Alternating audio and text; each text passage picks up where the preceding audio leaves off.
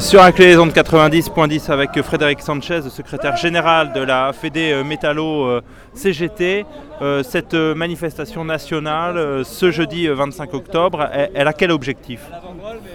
Elle a l'objectif de porter la situation de la filière automobile, situation compliquée pour certains sites. Hein. Ford, bien évidemment, sur le périmètre de Blanquefort. Bosch, Rodez sur le périmètre, un autre, sur une autre problématique, mais qui est, hors la finalité, euh, rejoint les mêmes problématiques que, Ford. Un certain nombre d'entreprises de, la filière, y compris les donneurs d'ordre, traversent des situations euh, euh, compliquées malgré une explosion des ventes. Donc on, avait décidé de faire cette initiative nationale sur Bordeaux par rapport à la problématique que traverse Ford, mais pour porter la dimension de la filière. Sachant que la filière automobile reste encore une filière qui pèse dans l'économie, même si elle a perdu un certain nombre de forces depuis un certain nombre d'années, dû au choix stratégique des grands donneurs d'ordre, et y compris des États, étant donné qu'aujourd'hui, on considère que dans cette situation, euh, l'État, que ce soit l'État français, mais d'autres États, euh, à part au niveau mondial comme les États-Unis, ont une part de responsabilité sur, euh, sur ce qui se passe au niveau de l'industrie. On voit bien les velléités de Trump avec l'objectif de relocaliser les capacités industrielles sur le territoire américain. un gouvernement français qui, pour le moment, euh, dans tous les sens, mais concrètement ne propose rien pour permettre un maintien et un développement de l'industrie à l'échelle nationale. On a un Bruno Le Maire qui est plein de bonnes intentions, qui est plein de bonnes déclarations, mais dans la traduction concrète sur le terrain, nous, on ne voit pas grand-chose. Pour preuve, les GMS, où il s'est engagé sur certaines certain nombre choses, on voit aujourd'hui la situation du groupe GMS. On peut se satisfaire que les tribunaux aient donné raison sur l'annulation du plan social, mais sur l'aspect humain et économique, on reste dans la même situation avec un, un site qui aujourd'hui est quasiment à l'arrêt avec des craintes y compris pour son devenir. Donc euh, le gouvernement, par le biais de Bruno Le Maire, mais par ceux qui étaient avant lui, hein, au même poste de responsabilité, ont toujours considéré que l'industrie avait une place importante à l'échelle nationale, qu'un pays sans industrie, c'est un pays qui a appelé à disparaître, d'un point de vue économique. Aujourd'hui, concrètement, euh, on ne voit rien de concret sur les propositions que porte le gouvernement. Donc nous, on veut que le gouvernement joue son rôle, euh, remettre les donneurs d'ordre devant leurs responsabilités. Pour Ford, je pense que il y a besoin, y compris, de réfléchir sur les alternatives. Il y a un repreneur sur la table, mais dont on ne peut pas se satisfaire par rapport au contenu social, étant donné qu'on ne peut pas se satisfaire d'une reprise qui laisserait 400 salariés sur le carreau, et pour les 400 autres qui resteraient travailler, ils resteraient travailler dans des conditions dégradées, que ce soit sur les questions des salaires, sur les questions des conditions de travail, sur la question de l'augmentation du temps de travail. Donc on voit bien que l'offre de reprise même si on ne peut pas la rejeter d'un revers de manche, elle ne peut pas nous satisfaire au niveau CGT. Donc on va continuer à travailler, à proposer des alternatives. On s'est rencontré avec l'Union départementale euh, CGT de Gironde euh, et la Confédération ce matin pour euh, regarder comment on peut porter des projets sur le territoire de la Gironde. On va très rapidement interpeller les pouvoirs publics, le préfet et la mairie de Bordeaux pour se mettre autour de la table et regarder quel projet on porte. Bien évidemment, euh, en lien direct avec euh, le syndicat euh, CGT Ford, parce que sans les salariés, on ne pourra rien faire.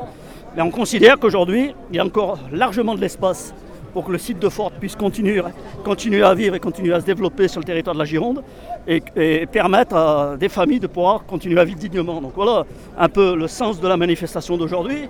Elle s'inscrit dans les différentes mobilisations qu'a construit la Fédération des métaux avec d'autres structures depuis un certain nombre d'années.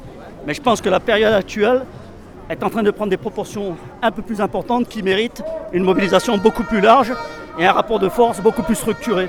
Donc on va essayer de voir comment on peut euh, faire prendre conscience à une majorité de salariés sur la nécessité de se mobiliser, sur la nécessité de construire le rapport de force pour euh, réorienter les stratégies industrielles qui aujourd'hui sont proposées en direction des besoins des populations. Parce que l'un des objectifs, je reprends ce que vous disiez, ce serait de faire une, proposition d'un projet industriel en Gironde euh, sur la métallurgie, sur euh, l'automobile? Aujourd'hui, on pense que on est en réflexion hein, depuis euh, un certain nombre d'années au niveau de la CGT pour porter des projets industriels en territoire, à partir des filières dominantes qui existent sur le territoire. sur la Gironde, la filière automobile a une place importante. Ford, avec tout le réseau de sous-traitance qui est autour de Ford, et d'autres sites de la filière qui pèsent euh, dans l'économie du territoire euh, de la Gironde. Donc bien évidemment qu'on a des idées pour porter des projets alternatifs, y compris sur les nouvelles technologies.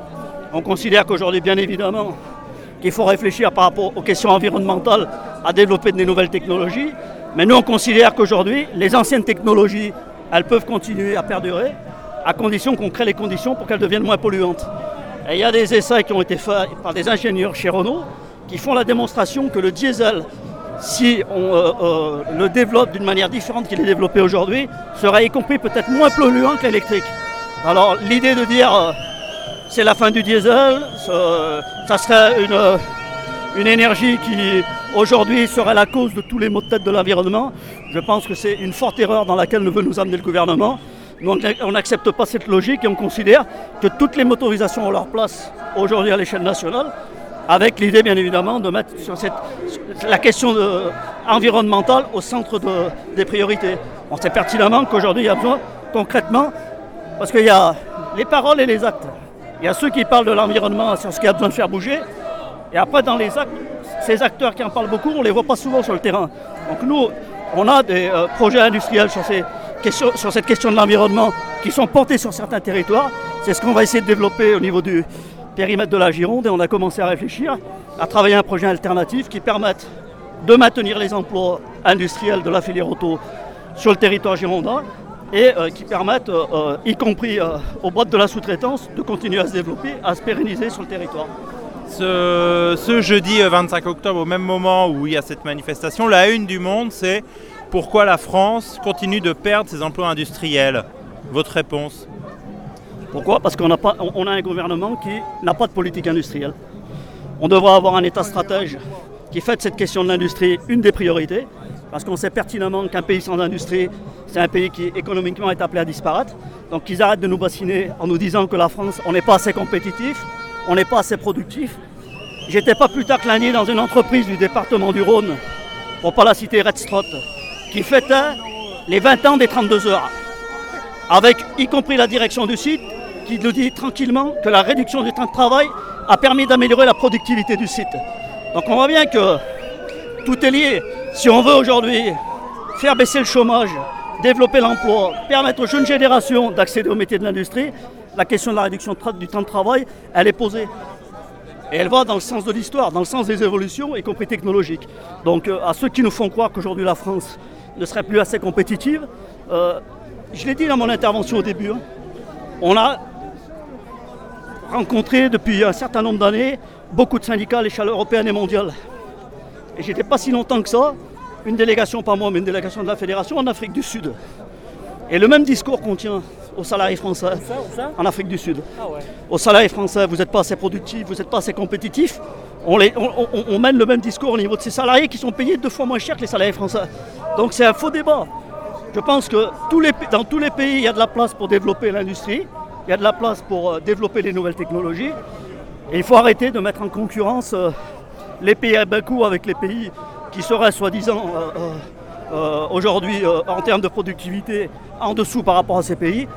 Le pays le, plus productif en Europe, c'est la France. Ça a été prouvé, c'est pas la CGT qui le dit.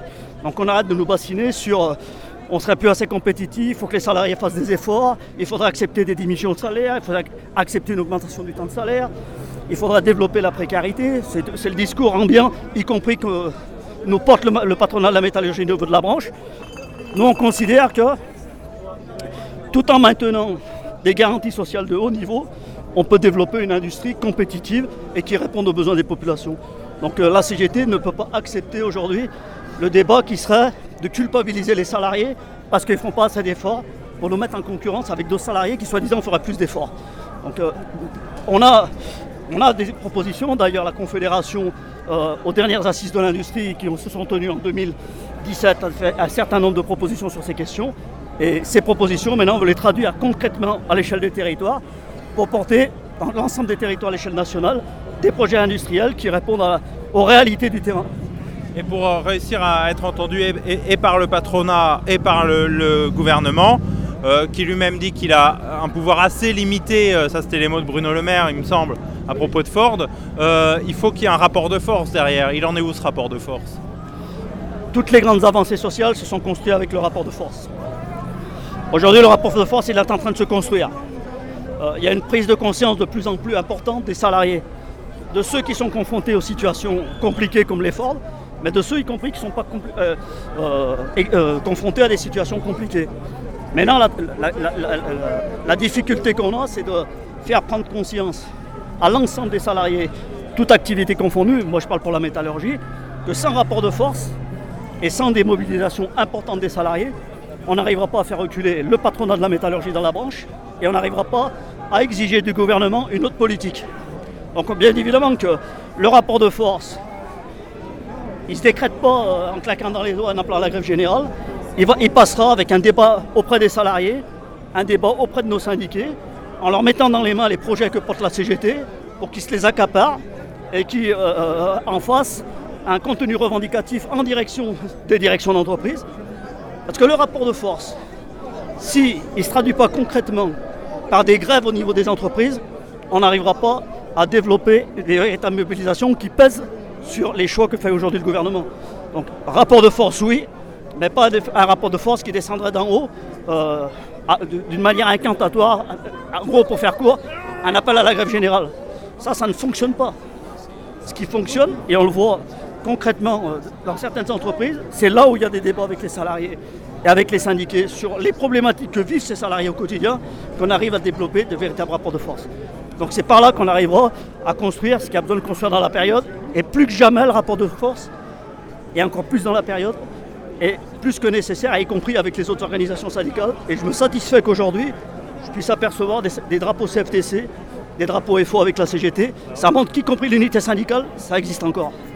Merci Frédéric Sanchez. On rappelle que vous êtes le secrétaire général de la FEDE, de la métallurgie, CGT. Merci beaucoup.